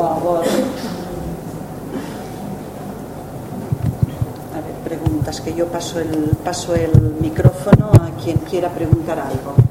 Preguntas. ¿Alguna pregunta a alguien que os paso el micrófono? Yo tengo una pregunta. Sí, pues... Hola, hola. Hola. Oye, por curiosidad, ¿de dónde viene la palabra boyera? ¿De dónde viene la palabra boyera? Sí. Pues mira, yo sobre esta cuestión he leído, me imagino que lo que habéis leído un poco el resto, que esta cosa de, las mujeres que tiraban de los bueyes, ¿no? En la Edad Media y que entonces eran, se supone que tías, pues más físicamente fornidas y fuertes y tal, ¿no? Y que es, una derivación de esa palabra. Eso es la parte etimológica, ¿no? Eh, más allá de eso es que yo la verdad es que no he encontrado mucho más. Es otra cosa que a lo mejor tendríamos que rastrear, ¿no? A ver si nos cuenta alguien otra batalla más, ¿no? Para mí lo interesante del término boyera es, por supuesto, la connotación política que tiene, ¿no? Es algo que se, de lo que empiezan a hablar precisamente los colectivos queer, a decir, somos boyeras, ¿no? Eh, porque pues, ya sabéis que tiene esta connotación súper negativa, ¿no? Y que hemos ido, hemos ido pues, limando, ¿no? Y hemos ido desactivando. Pero sí, etimológicamente yo creo que es de esto de, las mujeres que se ocupaban de arar los campos y de ir tirando de los bueyes. Gracias. De nada. Alguien, ahora tenéis la oportunidad de preguntarle lo que queráis, porque hay un montón de cosas que, que ¿no? que tenéis y si no compráis el libro ¿eh? que yo estaré encantada porque en el libro lo expresa todo maravillosamente bien y os aseguro que es bueno es único pero es que esta vez es muchas veces muchas veces se dice el libro es único pero es que esta vez es verdad es que es único. Es que ha aportado las bases realmente de todo lo que ha contado ella. No más más un, un comentario a la, a la autora. Eh, es que no me hace gracia vale bueno me hace gracia y además me gusta, ¿no? El hecho de que haya esta queja de que nadie escribe sobre lo que a mí me gustaría leer, ¿no? Pero creo que aquí como ha habido una como una acción de eh, ¿cómo diría yo? De, como de compromiso histórico, ¿no? De tu parte con, con todo el movimiento por esta parte, ¿no? Porque claro, siempre pensamos que tiene que ser otro. Y, de hecho también yo creo que el hecho de la ausencia de, toda esta genealogía tiene que ver eh, en quiénes somos, ¿no? Bueno, simplemente esto, no sé si mm. Mm. estás o no de acuerdo, pero bueno, que creo que, que se hace historia, ¿no? Y está bien, se agradece. Sí, totalmente. Es lo que os comentaba un poco al principio, ¿no? Con esto de que, que escribes lo que quieres leer. Es que yo me acuerdo de, comenzar a militar y tal, y de ser una jovencilla, y de, por supuesto, no existía Chueca, ni existía Bercana, ni cómplices, ni nada de lo que tenemos ahora, ¿no? Y, realmente de, tener esta sensación, que no sé si habéis tenido, me imagino que sí, muchas de vosotras, ¿no? De todos estos debates que teníamos en las reuniones de los colectivos, y luego en las cervezas de después, y en las fiestas, y no sé qué, y, y todos estos colectivos que organizamos, y venga, y que nos dividimos y que volvimos a organizarnos y los fanzines que sacamos. Eh, eh, a mí me, quedaba siempre la sensación de, joder, me parecía súper importante lo que hacíamos, claro, y sobre todo me parecía que, que, eran debates y que eran reflexiones y que eran análisis y, que eran nuestras vidas, al final, que se, estaban que, se estaban perdiendo, que no se recogían en ningún sitio, ¿no? Entonces, bueno, yo en ningún momento he tenido la, la, soberbia de decir voy a escribir el libro ya aquí fundamental eh, y, ya, y ya está, ¿no? Yo la idea que tenía era voy a escribir, por supuesto, desde mi posición como activista, desde mi perspectiva y desde eh, pues mi propia vida, ¿no? Voy a escribir y voy a tratar de hacer ese ejercicio de, rescate, ¿no? Para, para, ¿cómo era esto de por mí, por mis compañeras y por mí la primera que decíamos de crías? Pues una cosa así, ¿no? Si es que al final dices, ostras, vamos a ponerlo sobre el papel, ¿no? Y vamos a, vamos a escribirlo, ¿no? Y, y sí, realmente esto de, de, ir a las librerías y no encontrarte los libros, ¿no? Y de, José, yo ya soñaba con el entrar en, en Bercana, ¿no? Eh, y decir, joder, a ver, a ver si alguna vez nos encontramos algún libro así. De hecho, no sé si conocéis a una autora que se llama Norma Mogrovejo, que es peruana, eh, afincada en México, que escribió unos años antes de que yo terminara la tesis, escribió, ha escrito un libro súper parecido al mío, pero en América Latina. Entonces, ella analiza la andadura de los movimientos lesbianos en América Latina, además en varios países, o sea, lo suyo es una cosa súper ambiciosa y súper cañera, explicando precisamente estas disyuntivas, estas negociaciones mm, que tenemos identitarias, de todas las, bolleras donde estamos, con las compañeras heteros o estamos con los amigos y, la lucha mariboyo trans, tal, y ella lo hace en América Latina. De hecho, me acuerdo que yo estaba con la tesis y me llamó un amigo y me dijo, gracias, ya te han publicado la tesis. Entonces corrí a Bercana y dije, no puede ser. Y, era eh, lo mismo, pero para América Latina, ¿no? Entonces, eh, sí, realmente es esa sensación de decir, joder, eh, pues eso, a mí me encantaría verlo y me encantaría que la gente que viene por detrás lo vea, ¿no? Y yo tengo una hermana que también entiende, tiene 10 años menos que yo, y bueno, está súper concienciada políticamente, están en un colectivo feminista también metidas y tal, pero yo muchas veces le digo, atención, que tú ya has crecido con Chueca y ya has crecido con Bercana y ya has crecido con, con, un montón de cosas, con cuatro novelas, con algunas pelis y con, y con más, ¿no? Y no está de más conocer, pero no solo la gente jovencilla, nosotras mismas, ¿no? Conocer y, y también recoger y reconocer, o sea, conocer y reconocer a todo el activismo, ¿no? Eh, cuando presenté el libro en Iruña con Itziar Tía me gustó mucho que dijo el libro de Gracia es un homenaje al activismo, ¿no? Me pareció súper chulo porque es verdad, ¿no? Es una manera de decir, pues mira todo lo que se ha batallado y se ha conseguido, ¿no? no y aparte que abre el camino a quien quiere profundizar en otros aspectos en un aspecto determinado después, porque es que no hay nada. Es que viene mucha gente y pregunta, pero tú no le puedes vender nada, porque es que no, no, no había nada. Que también hay este problema, ¿no? De que, de que realmente, ¿qué puedes tú ofrecer si, si no hay nadie que lo escriba? Porque claro, se pide mucho, se pide mucho, pero tiene que haber alguien que escriba algo. Entonces, afortunadamente, ahora ya hay más cosas, ¿no? Pero, pero todavía es un terreno realmente muy, muy poco. Y yo no sé hasta qué punto también hay, ¿qué pasa? Que no hay mujeres más mujeres que quieran escribir. ¿Por qué? ¿Por qué hay tan poco, hay tan poca mujer o académica que escriba sobre el lesbianismo? Porque ya sé que es, es difícil y es problemático y te da mucho trabajo, pero bueno, se hacen miles de tesis sobre, sobre un montón de otras cosas, ¿no? Yo pienso que tal como está, como dices, el país, que da la sensación desde fuera de que, oye, aquí tendría que haber, bueno, literatura a más no poder y no la hay, no, no se sabe nunca por qué.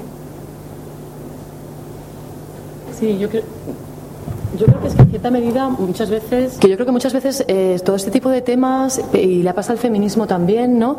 No se han considerado importantes, por supuesto, bueno, la universidad eh, los ha ido integrando de aquella manera y por, por la batalla de las propias mujeres feministas y tal, que han dicho, no, no, que esto todo hay que tratarlo y tal.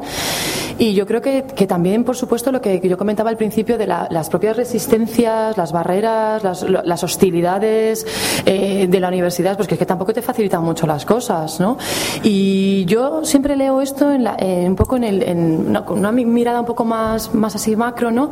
O más de contextual, en el sentido de que lo que hablábamos antes de nos podemos casar, pero luego resulta que tenemos una, un, eso, un, eh, un ámbito académico, un espacio para la investigación que es súper precario todavía. ¿no? En otros países, sin embargo, a lo mejor no tienen estos avances legales, pero tienen mucha más comunidad política, tienen mucha más andadura, por ejemplo, en la universidad. Estoy pensando, por ejemplo, en, Inglaterra ¿no? o Francia. Tienen mucha más, eh, lo que es más, redes y más, más trabajo de, desde, desde lo que es el avance social.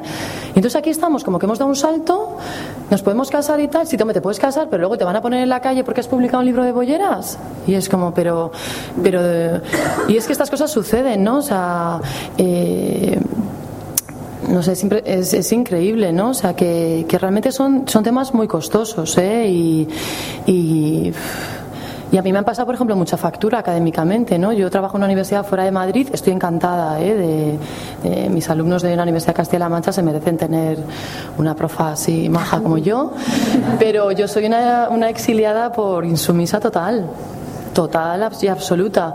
Y es verdad que no salen muchas plazas, es verdad que, yo que sé, tendrá que caer alguna breva en Madrid para, para que yo pueda currar en Madrid, que es donde vivo, pero, pero tela marinera y como yo, otra gente. Y estamos súper solos y súper solas. Y mientras no trabajemos en red, eh, esto nos pasa igual que en el activismo, ¿no? Estamos ahí cuatro o cinco en cada sitio, batallando y viéndonoslas venir y muy de, de kamikazes, ¿no? Y, y es muy complicado, muy complicado.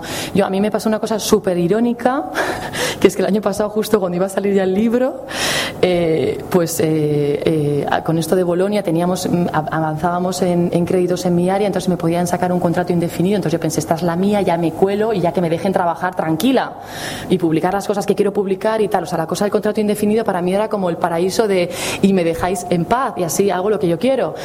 Y justo si iba a salir publicada la plaza, cuando iba a salir el libro, y pensé, es que no me lo puedo creer. O sea, y es que era un bombazo. O sea, es que, eh, bueno, estáis grabando una entrevista, ¿no?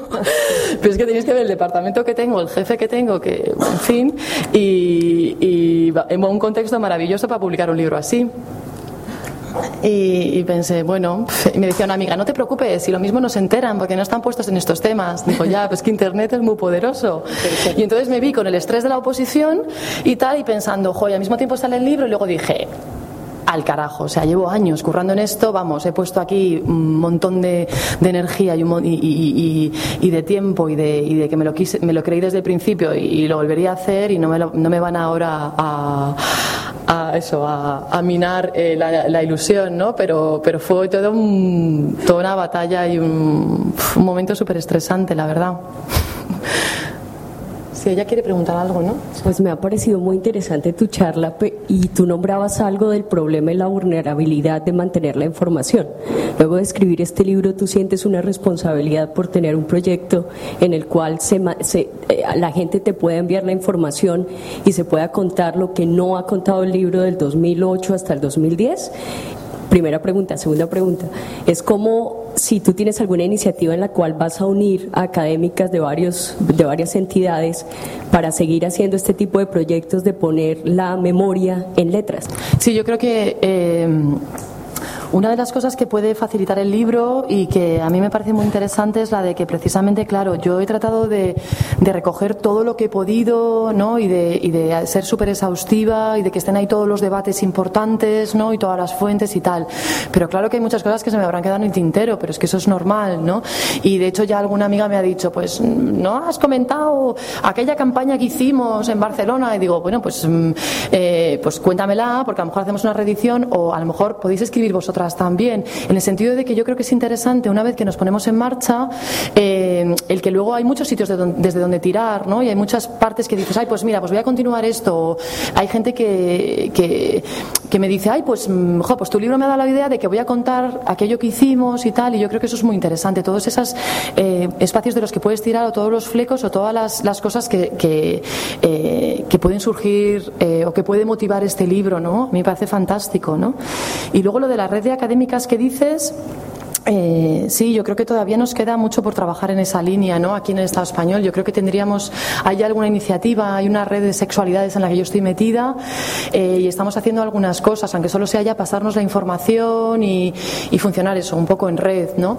Pero, pero nos queda un montón y ojalá pudiéramos poner en marcha proyectos de, que tengan que ver con la memoria y buscar financiación y tirar para adelante. Yo estoy en esta, en esta línea, desde luego, o sea, es, es a lo que yo quiero dedicar el tiempo y mis energías y tal, o sea que, que sí, Sí, sí, tenemos que ir eh, por, por, ahí, trabajar en red, en buscar financiaciones, en colaborar las unas con las otras y en seguir cubriendo toda esta cantidad de lagunas que tenemos. ¿no? Mm, eh, son dos preguntas, no tienen que a lo mejor ver directamente con el libro, pero una, ¿qué tal la tesis al final? ¿Qué pasó o qué no pasó? ¿Con la tesis? sí, que... Y otra es más una opinión personal que a lo mejor hay gente que como que mm, acepta ya el tema de homosexualidad y tal, pero como el comentario de gueto, que, o sea, el tema del ambiente o el tema de hacer un festival de cine o un festival de literatura, solo de eso, como que es que lo que vosotros hacéis es gueto y es encerraros y es una poco, bueno, una opinión personal tuya hacia, hacia esos comentarios o hacia esa visión y felicidades y enhorabuena. Sí, bueno, sobre la tesis es que os podría contar mil cosas, pero tampoco quiero pecar aquí de pesada contando las batallas, ¿no? Eh, realmente fue difícil, pero volvería a hacerla, creo que mereció la pena. Eh, también me vi muy sola en muchos momentos, pero también me apoyó mucha gente, ¿eh? Y esto quiero decirlo porque, por ejemplo, las activistas fueron súper generosas. Esto que contaba antes de las entrevistas en hiperprofundidad, es que la gente eh, se enrolló un montón, ¿eh? Y sin esa generosidad, el libro no, no sería lo que o sea que, que bueno, pues eh, igual que, me vi muy sola en la cosa esta académica, eh, luego conté con algunos otros apoyos y, desde luego desde el activismo yo creo que, que, sí que ha sido, ha sido muy gratificante en ese sentido también, ¿no? Porque, por ejemplo, a la hora de entrevistar a las activistas, Claro, ya muchísimas las conocía ya, pero por ejemplo mm, no tenía algún correo de alguna o algo el teléfono y tal, entonces mm, algunas de ellas me daban los contactos para llegar a las otras, ¿no? que es esto que se llama la bola de nieve en ciencias sociales, ¿no? que, que te va llevando, una persona te lleva a la otra y a la otra y a la otra, y ahí eso no fue tampoco casual, ¿no? porque mm, realmente eh, lo que me estaban dando era un poco luz verde para escribirlo, y es que no es ninguna chorrada cuando se está escribiendo sobre bolleras, a ver quién va a venir a escribirlo, ¿no? El hecho de que yo formara parte ya de colectivos, de que me conocieran y que fuera parte del movimiento, yo creo que me facilitó mucho las cosas y, y me hizo llegar a mucha gente y, y, a, y, eso, a que la gente se ha portado muy bien, ¿eh? o sea, desde el activismo, desde luego, muy bien. O sea, que no todo ha sido un horror. Ah, y la presentación de la tesis, Sí, pues la presentación de la tesis, mira, es que es muy difícil dar con gente para poner en un tribunal de tesis que eh, esté trabajando en estos temas o sea afín y tal, ¿no? Tú tienes que buscar gente que sea titular o catedrático de sociología y fue súper complicado. Entonces, yo tenía gente afín que fue la que yo elegí, por ejemplo, Beatriz Suárez Briones, que es lesbiana, que lleva trabajando sobre literatura lesbiana un montón, que está en la Universidad de Vigo, eh, Celia Valiente, que es una profesora de la Universidad de Carlos III, que me conocía y tal, pero luego tuve imposiciones de cátedros del departamento y de la Juan March, que realmente era como que estaban allí un poco como de, bueno, nos ha tocado esto y en fin, pues vamos a pasar la mañana ahí lo mejor que podamos. Es que era un poco esa sensación. ¿eh? Y luego una profesora que vino de suplente y que resulta que me salió rana. Eh, y me dio un poco la mañana también, allí con el tema de, que mi tesis decía que parecía más un libro que una tesis. Y yo pensaba, pues eso es un puntazo, ¿no?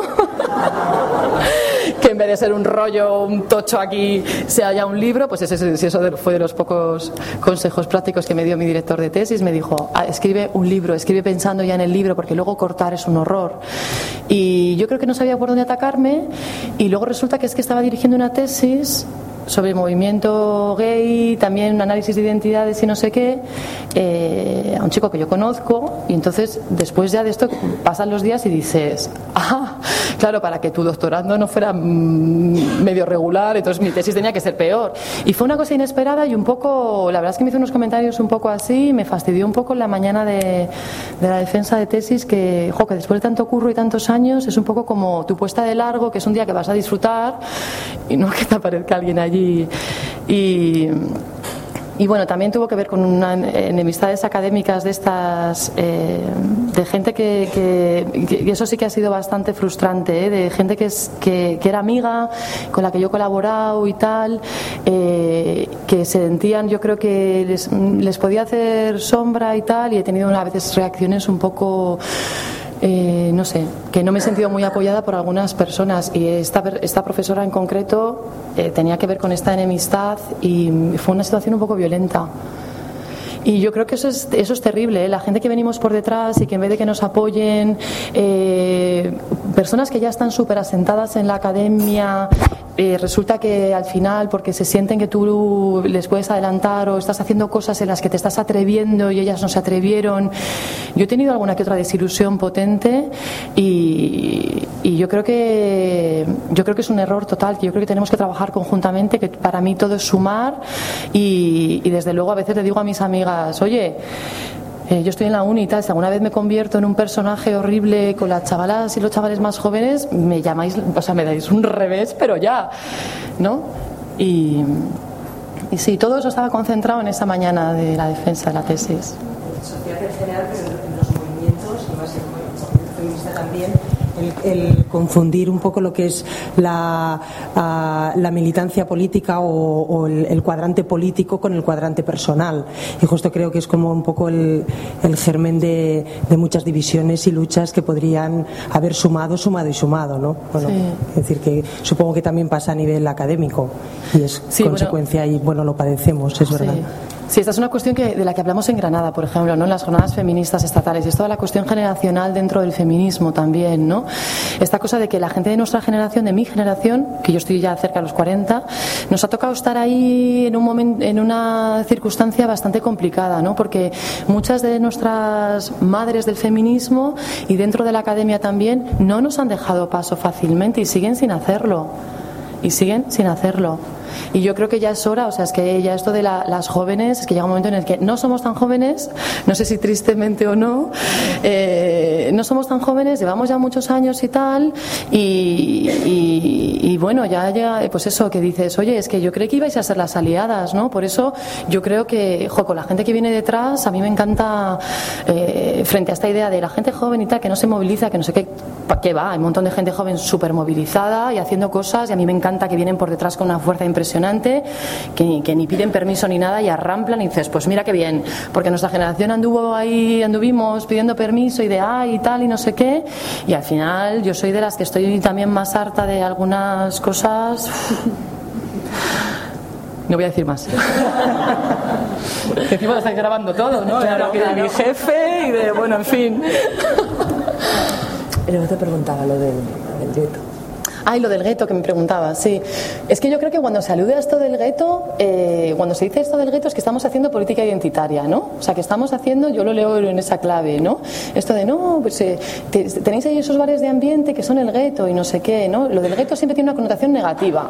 Como que tú te encierras en un gueto y es como, oye, déjame que yo me organizo como yo quiero y yo tengo los espacios que yo quiero, faltaría más, ¿no? O sea, vivimos una, una sociedad que nos, que nos discrimina, que nos margina y que nos estigmatiza, pues pues necesitamos nuestros propios espacios. Así que no nos vengan a contar si es un gueto o no es un gueto, pues es nuestro espacio, ¿no? Y si hacemos un festival de cine, pues fantástico, porque tú vas a la, al cine y la probabilidad de ver una película de bolleras es como 0,10 mm, ¿no? por ciento, o sea, es como inexistente, ¿no? Entonces, ¿organizamos nuestros propios festivales de cine? Pues claro que sí, y nuestras acampadas, y nuestros colectivos, y nuestros periódicos, y nuestras cosas, pues claro que sí. Hombre, son estrategias políticas que son medios y no fines, ¿no? Claro, estamos avanzando, pero necesitamos seguir trabajando, pues eso, como lesbianas o como gays, como trans, en, en coaliciones, es que eso está claro, ¿no? Y yo creo, por ejemplo, ahí que es fundamental para los colectivos de lesbianas en lesbianas queers el, el, tema de la autonomía también.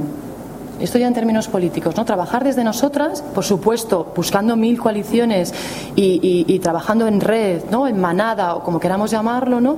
Pero, eh, ¿por qué no? Manteniendo nuestros espacios también, ¿no? Que muchas veces se fustiga esto de los espacios de mujeres o de eh, mujeres y trans, ¿no? Y, y, yo creo que, oye, que los seguimos necesitando y que son súper legítimos y son súper compatibles con otras formas de activismo. Es que siempre ponemos en cuestión esto de los espacios de mujeres, por supuesto, súper inclusivos, ¿eh? cuidado, y, lo seguimos necesitando y a mí me parece que, que ¿por qué no? ¿no? Así que cuidado, cuando entonces nos hablan de los guetos, es como eh, la probabilidad es máxima es que te estén diciendo desde fuera, ¿no? Alguien heterosexual que, claro, no necesita guetos. Eh, quería preguntarte qué enfoque haces del tema de la visibilidad en tu libro, si eres pesimista sobre este tema y si crees que las generaciones eh, más jóvenes necesitan algún referente visible o crees que no es necesario. Sí. Eh yo sí con el tema de la visibilidad, pues la verdad es que desde una perspectiva eh, feminista queer soy bastante crítica, ¿no? Eh, porque no creo que sea visibilidad a toda costa o visibilidad sin más, sino visibilidad dependiendo de dónde, de cómo, de para qué, ¿no? Es decir, una visibilidad que nosotras utilicemos, manejemos y controlemos como estrategia política. Esta, este tema desde las instituciones de eh, lesbianas, ser visible, es como pues dependerá de dónde y de cómo, ¿no? Si ser visible en el trabajo significa que me voy a exponer y que me van a poder echar y que me voy a pasar lo fatal, pues a lo mejor no me interesa, ¿no? Entonces, eh, eh, yo creo que, que, eso, que, que, es una cosa que nosotras tenemos que decidir cuándo, cómo y para qué, ¿no? También es cierto que a veces nos podemos hacer una autocrítica ¿no? como colectivo y decir, bueno, pues tal vez podíamos en algunas ocasiones ser más visibles de lo que somos, pero yo creo que también el discurso este es muy trampa, porque siempre se habla en términos de individualidades, ¿no? De, venga tú, María Pérez, jo, ¿por qué no eres más visible, no? En la calle y en el curro y, con tu familia y en tu pueblo y tal, y, María te dice, pues porque, pues porque no tengo fuerza o porque no me da la gana o porque tengo 50 años y, y no he crecido con ese tipo de cuestiones o por lo que sea, ¿no? Yo creo que lo que hay que hacer es realmente, no, o, esta es mi, visión de la cuestión, ¿no? no pensar en la visibilidad tanto en términos individuales como, como estructurales, como colectivos. De, ¿Y por qué la gente no es más visible? Es que no es que todos somos una panda de cobardicas y ya está. Es que la sociedad en la que vivimos todavía tiene una cantidad de problemas, de hostilidades y de, resistencias a dejar que la gente viva en paz y, se nos vea diversas y visibles, eso, tranquilamente, impresionantes. Entonces, eh, ¿no será que, que tenemos que enfocar el problema de otra manera y pensar qué le pasa a nuestra sociedad para que tú vayas por la calle como boyera y te puedan agredir? Más que, a lo mejor yo debería ir más por la calle besándome con mi novia, pues a lo mejor no me apetece, ¿no? O sea, que, que lo de la visibilidad es que es un debate muy complejo, ¿no? Yo no creo que sea sí o no, sino eh, cómo, cuándo, para qué y sobre todo desde una visión más desde la sociedad. Y luego la visibilidad en los medios de comunicación, tela marinera, porque nos han utilizado y nos siguen utilizando como les da la gana. Entonces ya nos ha pasado alguna vez lo de vais a la tele a hablar y tal, y es como horror, nadie quiere ir, claro, claro pues para que te utilice luego y tal, y ah, mira, la, mm, pone una bollera en tu programa de televisión, ¿no? O es que los medios de comunicación siguen fomentando los estereotipos y los prejuicios y los topicazos, que es impresionante, ¿no? Eh, entonces, eh, cuidado con la visibilidad también, ¿y qué visibilidad? Bueno, pues hasta aquí se ha terminado, es que ya justo van a cerrar también a las nueve, ¿verdad? Entonces, muchísimas gracias, gracias. Muchas gracias a todos gracias a todas. aquí.